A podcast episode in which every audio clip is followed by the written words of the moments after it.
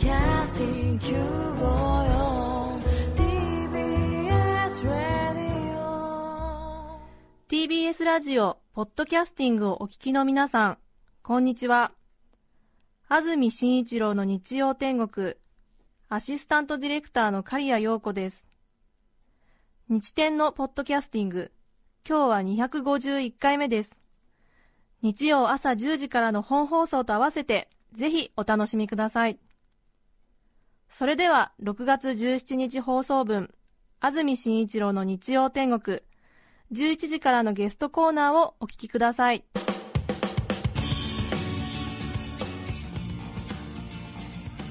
それでは今日のゲストです。親子で女優高畑敦子さん高畑琴美さんです。おはようございます。おはようございます。声似てますねやっぱり、どうも似てるらしいんですよ。よく言われるんです。えー顔ちゃいますでしょ？そうですね顔立ちはやっぱりいえの方は弟お母様に似てらっしゃいますね。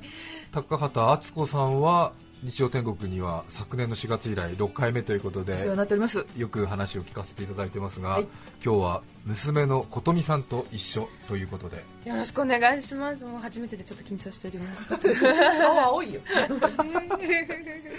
琴美さんは、えー今何歳ですか？今二十五です。25歳しばらく茨城の水戸であ、そうなんです。つい先週まで、あの、茨城県水戸の。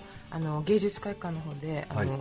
お芝居をさせていただいてて、ええ。もう稽古の段階から水戸に行ってたのでもう1ヶ月半ぐらいずっとあっちで。そうですか、はい。高畑敦子さんがいて高畑琴美さんがいて、はい。高畑裕太君がいて、そして琴美ちゃんも裕太君もお芝居の道に進んでそうなんです。今高畑家ははい。3人の役者が揃ってるんですね、役者というか、まあ、自称役者というか、なんていうか、そうですか、はい。お母さんとしては兄弟というか姉と弟がその道に行くっていうことは感じてたんですか？ずいぶん前から気配はありましたね、なんか人前に立つと嬉しそうにしてるので、これはやばいぞっていう気持ちはありましたけれど、ええ。この子はあの長女の方は先生になりたいって言ってましたし、はい。弟君の方もマッサージ師っていうか、あのなんか整体の方に行くって言ってたので、ええ。これは2人とも固い仕事行くと思ってたんですけど、はい違いましたね、ああそうですか。ああって感じです。それは結構最近になってから気づいたんですか？そうですね。彼女はもう大学はい。大学入試の時点でもこの道に決めちゃいましたのでもう7年前ですか、はい7年前にがっくり込んできたんですけど、ええ。裕太君も今18歳で。そうです。彼も1年ぐらい前彼が言い出しましたね。ああそうですか。それまでもうん。体の方に行くとか言ってたんですけどね。そうですよね、いろいろあの、まあ、2世とか親の七光みたいな批判とか、そういう目もありながら、でも親子3人揃って同じ仕事に就くっていうのは、はいやっぱり母としては嬉しいですか？嬉しくないです。そりゃこの先私はどうすればいいのかって、アパート経営でもしとくかなってこの子たちが路頭に迷わないようにって、もうお父さんもねいなくなかったから母としては、アパート経営だけ残して死ぬかみたいなぐらい心配ですよ。ああそうだっですか。て食えないですもん。はただうちもう荒れ狂った時代がありましたので、ええ。3人でお芝居の話とかできるんですね、はい。映画見たり誰の芝居がいいとか悪いとか、はい。あ3人で同じ話ができるっていうのは幸せだなと思いますあ、ねやっぱりそういう時間を持つんですか？すごく多いですね。映画借りてきてみんなで見てああだこうだとか安住もその時見たんですけどはい。みんなで。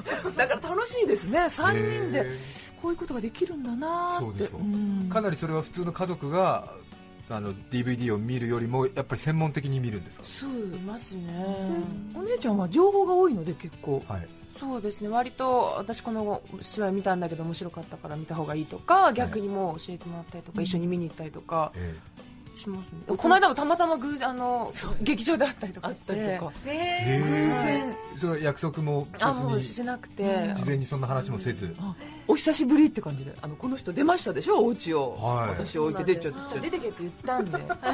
出てけって言われてラジオで言うか。言ったんですけど、ええ。掃除しないから出てけとは言いましたけど。そうですか。しょっちゅう言いますからね。最初はお母さんの高畑敦子さんいて琴美ちゃんいて、はい裕太君3人で暮らしてて、え裕太君が全寮制の学校行って出て、はい。2人だったんですよね。その間2人でした、はい。平和だったんですけど、えまあ、で彼が帰ってきましてはい。寮が終わって、えそしたらこの人じゃじゃ次ええ。それは琴美ちゃんはやっぱり何か？いや2人でいる時も、ええ。こう迷う帰りが遅いだとか、はい。まあこういろいろ喧嘩はあったはあったんですよ。ただ、ええ。ここで私が出てっちゃったらはい。一、人になっちゃうと思って、それはもうすごいかわいそうだなと思って、はい。寂しがりなんで、だででまあ出ていくんだったら、ええ。あの弟弟がが帰ってきてからら出ていこうっていうのははあもともとあったはあった狙ってたんってたわけじゃない。この人ね自分が鍵持ってうちの鍵持って飲んだくれちゃってて私うちに入れないこともあったんです。よ意外とひどいことするんですよこの人。ええお母さんが一つ鍵持ってればいいんじゃないですか？で私もそう思うんでだそう,、ええそうそう思ってて、えそしたらなんか入れないら鍵なくしちゃうのそれはおかしいんじゃない、ええいやでも高畑敦子さんは生涯でお財布何回なくしたんでしょう6回ぐらい。6回ぐらいですよね。はいもっとあるさて高畑敦子さんのプロフィールは皆さんご存知だと思うんですが高畑琴美さんのプロフィールを紹介します。1986年昭和61年生まれ東京のご出身。日本大学芸術学部演劇学科卒業。大学4年生の時に受けた舞台「鴨川ホルモー」のオーディションに合格したことで2009年女優としてデビュー。母親の高畑敦子さんとは昨年公開の映画「雲の糸」で初共演。今年1月音楽劇「コーカサスの白木の輪」で主人公を務めるなど女優としての道を順調に今歩んでいらっしゃるところです。ちょっとこの話聞いちゃいけないのかもしれないんですが琴美ちゃんのお父さん高畑敦子さんの前の旦那さんも演劇人なんですか？関係者ではあります。関係者で。はい、はい、じゃあ琴美ちゃんバリバリあの演劇の血が入ってるんですねそうですね、そう好きが好きなんでしょうねまあそうですね。小さい頃から舞うん台舞台の袖とかいるとすごく落ち着くんです 暗くってこう。また連れ回してましたからね旅公演に私連れてってたので、はい。そのアグネスちゃん事件じゃないですけど、えあのちち あの地方公演連れてったりえ青年座の。青年座の旅にも連れてって、ええいろんな女優さんに冷たい目で見られましたね。ああそうですか。旅公演連れてくるかみたいあーまあでもそういう時代っていうかまあ今でもまあ迷惑かけちゃいけないですしみたいなところありますよね。なやっぱ親子として時間持たないとみたいなこともあったので、うん嫌がられよう連れてきました。琴美さんはその青年座の地方公演にお母さんと一緒に行った記憶ってのはありますか？記憶はまああるもうすごい断片的なんですけど、はでも今あのいろんなお芝居を見に行ったりとか、まあ、見に来てくださる方で、あこんなに大きくなったのねとかって言ってくださる方がすごく多くて、え。で私がこう初めましてとかって言っていや初めてじゃないんですよとかって、うんで敦子さんの芝居で楽屋でよかったし遊んでたのよとか、はすごいそういう話とか大体ご飯は飲み屋のご飯だったんですおつまみはだからいろんな方が飲みながら遊んでくれたので、ええその子その方たちにとってみたらあすごい思い出があるんでしょうね、堤真一さんとか。はい。皆さんはこう飲みながら遊んでくれたので、ええ。嬉しいですよねきっとね自分の知ってるねう。ん琴美ちゃんが、まあ、琴美さんがこれだけ大きくなってという、はいうんさて今日は高畑家一のしっかり者と呼ばれている長女の琴美さんにこんなテーマでお話しいただきます。娘高畑琴美から見た母高畑敦子。まずは一気に紹介します。その1お母さんはクレーマー。その2お母さんはお父さん。その3お母さんは寂しがり屋。以上の3つです。まずは娘さんの琴美さんから見たお母さん、高畑敦子さんはクレーマーこれは、はい。あのーあのですね私が、あのーまあ、その時分からなかったんですけどまだあの宅急便系のはい。電話オペレーターの方とどうも話していてはい。でものすごく怒ってるんですよ、まはい。あ、どうもそれが、まあ、あの某元国営系の,、はい。あの 宅配業者で、はい。普通はあのー すぐ連絡できるようにドライバーさんの電話番号はがい不在通知に書いてあるので、あのそこに、えっと本人が電話して、はい。荷物とか持ってきてくれるんですけどええまあ、どうもそこはそういうのがなくてまはい。ずそのシステムはおかしいと、そういうことを、ね、他のところは全部そうやってやってるのに、ええ。あなたたちの仕事は遅れてるとかってすごい怒ってるんですよ、え。でもとすごい勢いで怒ってて、はい。でまあ、最後にその電話のオペレーターの方が、はい。あじゃあお名前よろしいですか？って言った時に、え高畑琴美ですって言ったんです。信じられないと思って、でも確かあれあなたの不在通知だったそうだとしても。もし本当にそうだったとしても。だってあれ不在中にドライバーのなんで携帯かかるのおかしいじゃん。書いてあるじゃ電話したらね取りに行けますのにね、ええ。某国営系の方は、はい。あのそこまで来いって言うんですよ。いやいやいやいやまあいろいろ変えるのにもいろいろ時間とお金とね準備があるんですだからお前んとこは100年遅れてるとかって親が言ったんですよ。ひどい。時々やるんですいや時々じゃないですよ時々です。すごいんですよ。もう待ってらんないしそういう丁寧な対応っていうのがあんまり好きじゃないんですよ。自分がもう忙しいからで頭にきませんあの電話のガイダンス。なんとかの方は一番をはよ喋らないと思うんですよね。わかります。あれちょっとスピード上げてもいいですねそうですね。で結局あのではオペレーターにつなぎます。って最初からオペレーターにつなげとか思っちゃうんです。なるほどそうですよね。あとまた自分の押したいボタンの案内が後半に出てきたりするとあれですよね。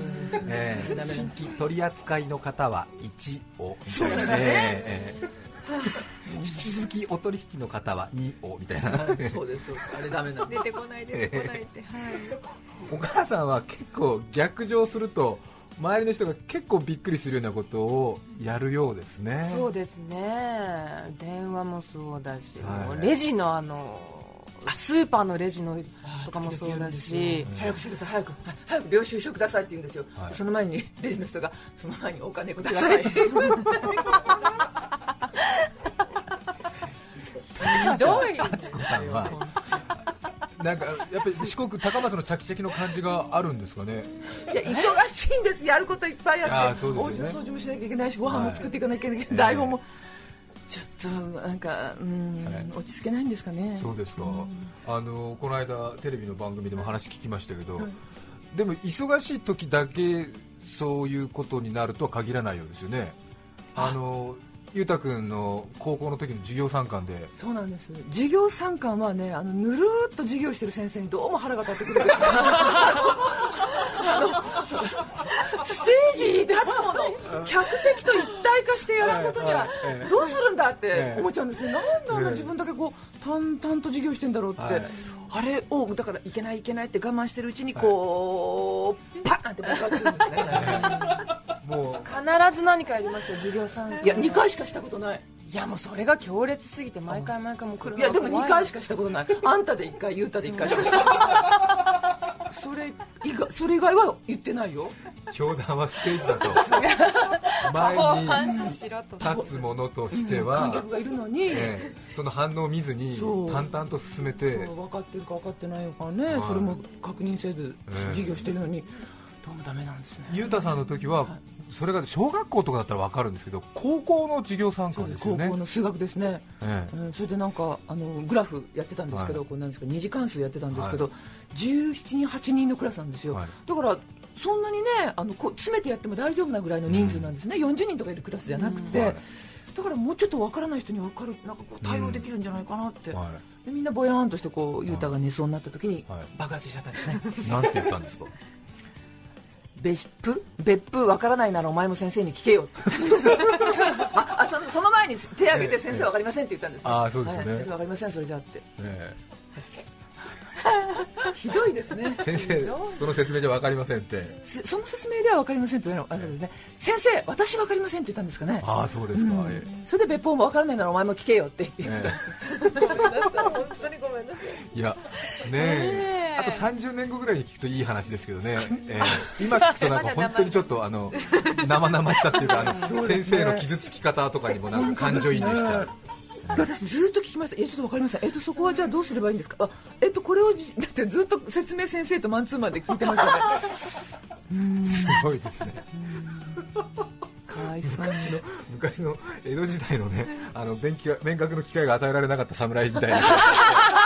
入ってきちゃって。食いつき食いつきで、ええ私も学びたいっていう琴美さんの学校の時も授業参観なんかあったんですか？はいもう私の時は、あの同じクラスの男の子がすごくうるさくていくついくつぐらい？中学2年生。で一番あの、中学校にも慣れて、え受験もまだだから、やんちゃですよね。みんなが一番やんちゃな時ででどうも一番うちのクラスがうるさいっはいていうことが有名だったんですお母さんたちの中で、でまあそれをチェックしに来たら案の定やっぱりその男の子がうるさくて、はい。もう後ろから「お前静かにしろ!」その時は48個の目がパッと後ろ向いて。その時はなんか金八先生やってたんですかね。授業っていうのはみんなで一つの風船を膨らますんだ。この風船割ってるのはお前だとかって言ったらしいんです。私は記憶にないんですよ。いいこと言ったんですね。私打っちゃってるんですよね。だから役もそうだし。私本当に言ったのかしら？言ったよ。覚えてない。ここがまたひどいですよねえ。覚えてない。普通それ普通の人が体験すると一生覚えてますよ。いや記憶あんたこでもその時はもうそのクラスがうるさいっていうことで、ええ。お母様たちからも連絡網が来てみんなで見ましょうって言って、お母さんたちもじっと我慢して見てたので、はい。私たちはもう我慢できなかったのを高畑さんが言ってくれて、よかったって言ってもらったんですよ。ですねあでも確かにそれは分かりますね、ええ。でも琴美はもう恥ずかしくてお母さん来ないでってだって前の席からこうノートの切れ端に「お前の母ちゃんすげえな」って言って手紙が回ってえそれすげえって何？あのクレーマークあの、まあどっちの意味で言ったのかわかんないけどもう恥ずかしくて回ってきた。もう泣きそうでしたよ。ね多感な時期ですからね、すみません、ええ。あこの人だから打たれ強く育ったんだと思うんですよね。え大概のことはこれ人生で怖くないと思うんですこのえ人は。ね、うん。琴美さんは本当にしっかりしていて、ええ高畑敦子さんの女優の仕事を陰で支えていると言っても 過言ではない、ええそうですね。精神的にもなんか私がバラエティーやるときにも、はい。お母さん怖いわ何喋るかわからないしって言ったら、倫理の本からなんかはい。あの切り抜きを持ってきて、自分の言葉で喋れるほど幸せなことはない。これ持ってきなとかって言ってへえ覚えてないの？あんまり覚えてない。この人ね哲学があるんですよね。は覚えてない。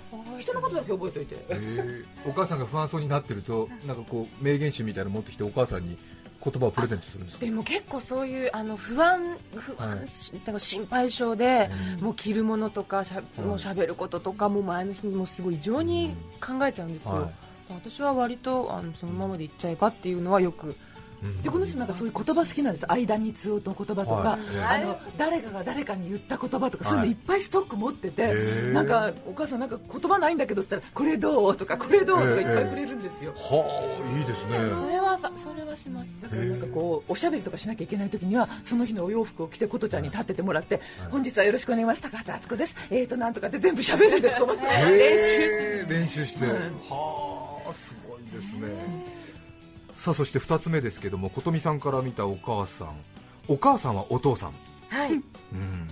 これはもう、あまあ、はおそうですね。お母さんというより、まあ、外でお芝居してもうお金を稼いでくるお父さん、うですね。私にとってお母さんは、えあの四国から出てきてくれた私のおばあちゃん。っはい、ていうもうそういう家族構成というか。お母さん役はおばあちゃんがやってくれたんで。そうですね。はいおばあちゃん子ですし、うんお母さんというよりそうですねお父さんっていうまあちょっと男っぽかった、まあ、荒っぽかったね、男っぽくない私女っぽいよ。男っぽいです、うん。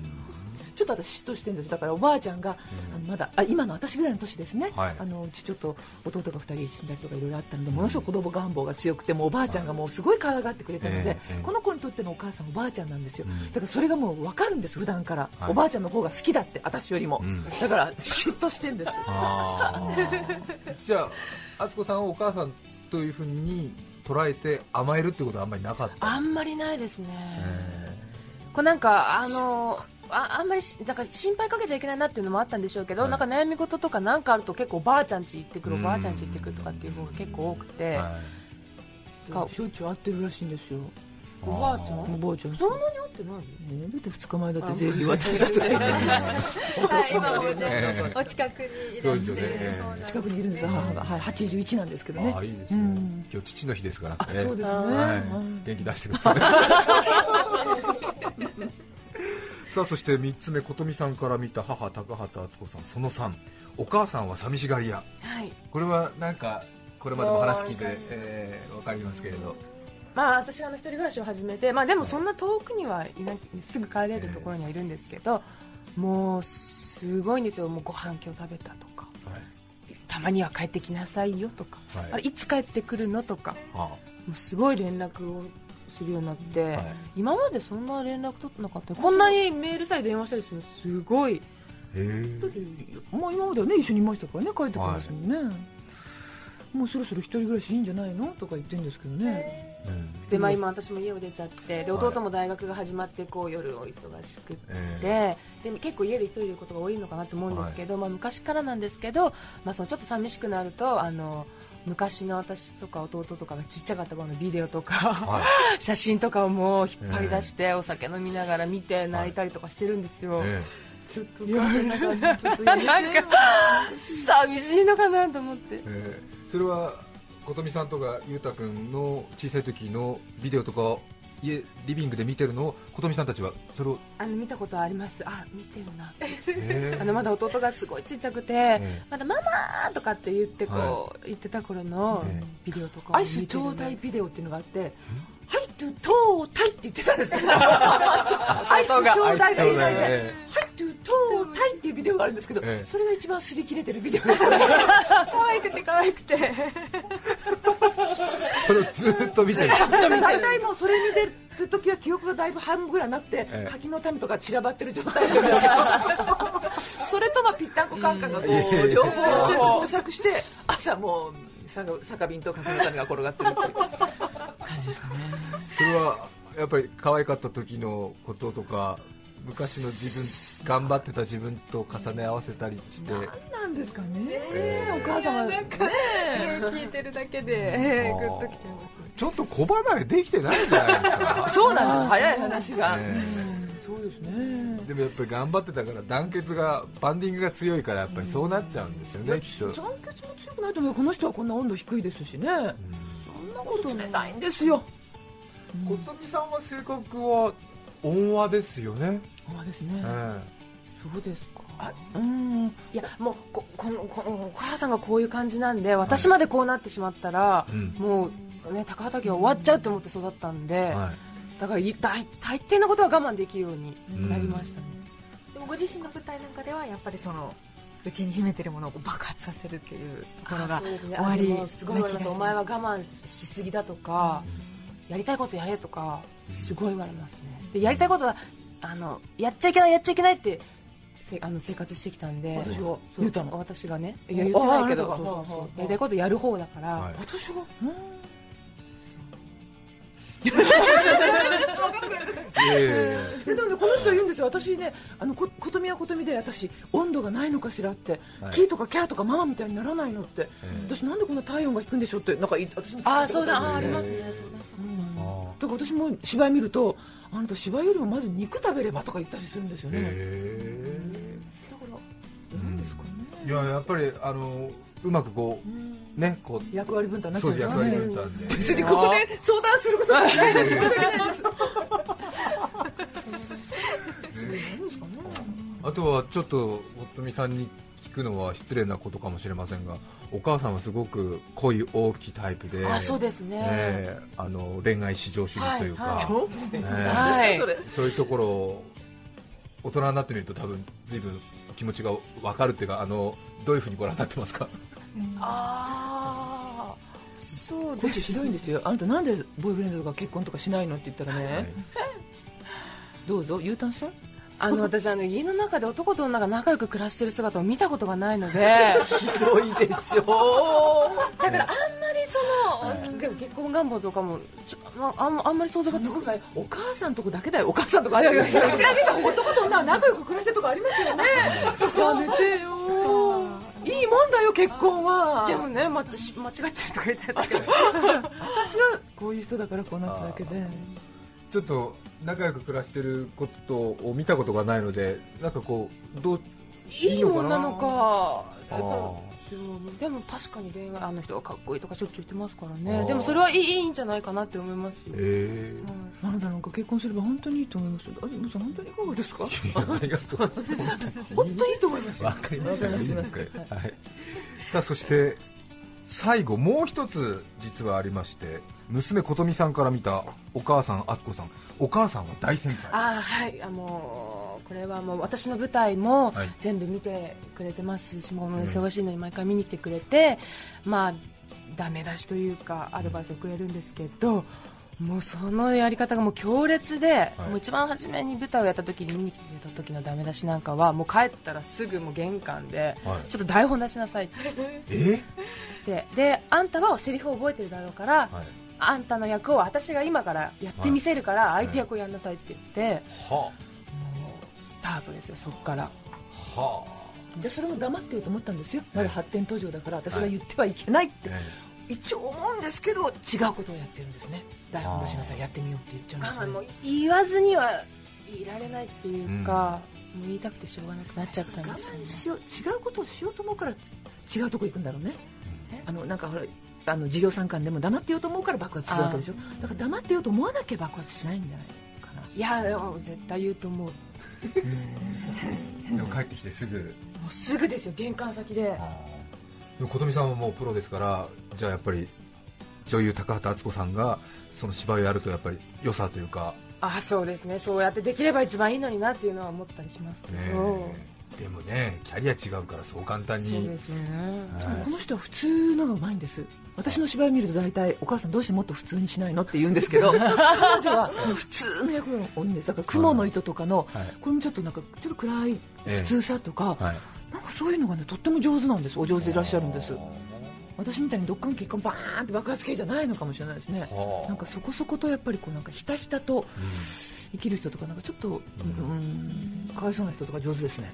サチュス役とますうんでもお互い同業になりましたんで。そうですね、えー面白いですね。まあお芝居の話ができるっていうのが楽しいですね、そうですね、それではここで1曲お聴きいただきます。大田区の月のカエルさん36歳女性の方からいただきました。ありがとうございます。小田哲郎さんいつまでも変わらぬ愛をお聴きください。6月17日放送分安住紳一郎の日曜天国。著作権使用許諾申請をしていないためリクエスト曲は配信できません。引き続きお楽しみください。大田区の月のカエルさんからのリクエスト小田哲郎さんいつまでも変わらぬ愛をお聴きいただきました。改めまして今日はゲストに女優の高畑敦子さんと琴美さん親子をお迎えしています。まずはお母様の高畑敦子さん7月1日から日比谷シアタークリエにて藤山直美さんとのはい。お芝居が、はい。漫才師コンビのお芝居。をはい。から加減はい。という芝居なんですが、なんとこれは売り切れたとそうですね。そういうことあるんですね。ですね。あでも当日券が少しございますので、はい。ぜひ。はい、はい。よろしくほとんどお願いいたします。チケット買えませんということで。すはい、そして高畑琴美さんの舞台あります。7月11日の水曜日から16日の月曜日まで下北沢のオフオフシアターで公演があります。劇団東京フェスティバルの「泡」という舞台に出演されます。はい。これはどういった作品でしょうか？これはあの福島の小名浜にあるあのソープランドを舞台にした作品で私はあの実は歌舞伎町で前ソープランドをしてたっていう役でそこでお仕事が取れなくなってしまって今その復興関係で実際すごくあの居酒屋さんとか、そういう水商売の方のお仕事とかすごく増えてる。んですよあの方がお好きなお店ねその働きにあっちに行ってる方が多いので。で実際そういうことがあって、まあ、それを取材してそこを書いてみたいということで作家さんが書いたので。でもまだ本がねできてないんです。そうなんです。でもすごいあの人間模様も面白く書かれてますしあとじゃあかなりジャーナリスティックな感じなんですけど。あと脱いだり脱いだりあそう。いうシーンはございません。はい。は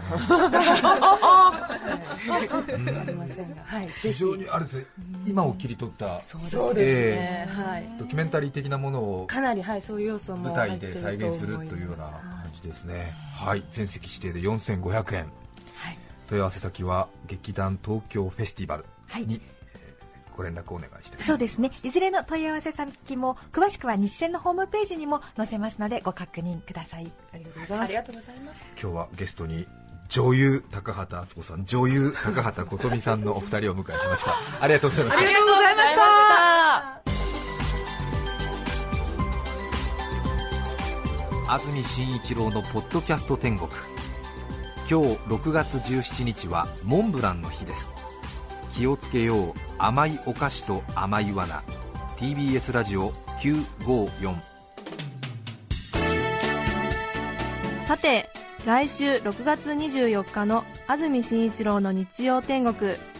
メッセージテーマは結婚式の思い出。ゲストは井戸マニア柏崎哲夫さんです。それでは来週も日曜朝10時 TBS ラジオ954でお会いしましょう。さようなら。安住紳一郎の「ポッドキャスト天国」これはあくまで試供品。皆まで語れぬポッドキャスト。ぜひ本放送を聞きなされ。TBS ラジオ954